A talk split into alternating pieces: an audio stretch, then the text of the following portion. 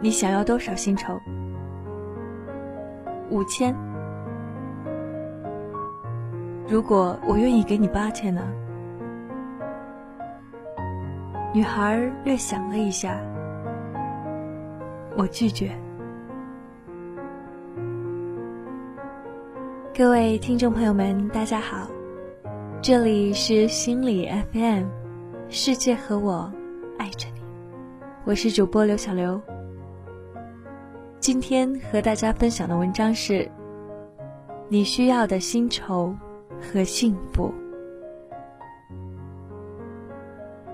有个 HR 姐姐对我说，她面试过这样一个女孩，当他们问及她想要多少薪酬时，她回答说：“五险一金以外，月薪五千。”他们问她为什么开出这样的价格，她说：“按照我的大学生活标准，一个月两千元，我可以生活的很优雅、很幸福。”一千五百元是要用来交房租和杂七杂八的各项，例如交通、水电等杂费支出的，还有一千五百元是我的储备金，将来用来买房子、旅行什么的。而以我现在的学历和工作能力，我觉得我每个月也可以为公司创造出值得付我五千元薪水的价值，所以我提出这样的要求。HR 姐姐又追问：“如果我愿意给你八千呢？”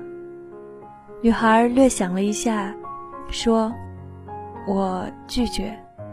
原因是，如果月薪变成了八千，我就要创造出配得上这样薪水的价值。而凭我现在的能力，我只能靠加班等方式来补足这多余的三千，这样会致使我失去诸如陪男朋友。”逛街、做美容、学习其他新能力的时间，而且会降低我的生活质量和生活幸福度。我没有必要为这多余的三千元付出更为昂贵的代价。他们当场决定雇佣这个女孩。HR 姐姐说，她没有想到的是，这位大学刚毕业的女孩。却比她自己对生活都有更高的境界和见解。后来，他又与这个女孩在闲暇时进行了一些交流。他告诉我，女孩每天上班都化很精致的妆，衣着品味也很好，而且始终微笑，工作高效认真，遇到麻烦也不慌不忙。他们都决定尽快提拔这位幸福的姑娘。和我好朋友不一样的是，这位姑娘让善于做菜的男朋友做菜做饭，她负责洗碗买菜，她买她爱吃的菜，也买他爱吃的菜。房间两人都不爱收拾，那就都不收拾了。一星期请一次钟点工打扫完毕。她从不委屈自己，像她面试时说的那样，生活丰富。她也要求她的男朋友不许过度工作，用她的话就是，她自己吃好玩好，照顾好自己的身体，自然就省去了我照顾她的很多麻烦。我同样对自己很好，那也省去她照顾我的麻烦。而且我一直都充满魅力，更不担心她会变心。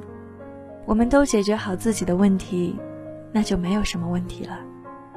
至于生活的问题，两个人一起努力，剩下的就交给时间了。是啊，学会满足，学会心安。我们所有的恐惧都来自于未知，而未来却又是充满未知，让我们止不住的恐惧。我们缺乏的，大概是那位姑娘的淡定和随遇而安吧。今天的节目就到这里了。如果你想在手机上收听，可以搜索“心理 FM”，下载手机客户端，随时随地收听温暖的声音。无论如何，请记得，世界和我们一直都在爱着你。我是刘小刘，我们下期再见。又是你的面孔，带给我是笑容，在我哭泣的时候；又是你的问候，带给我是感动，在我孤寂的时候。虽然没有天生一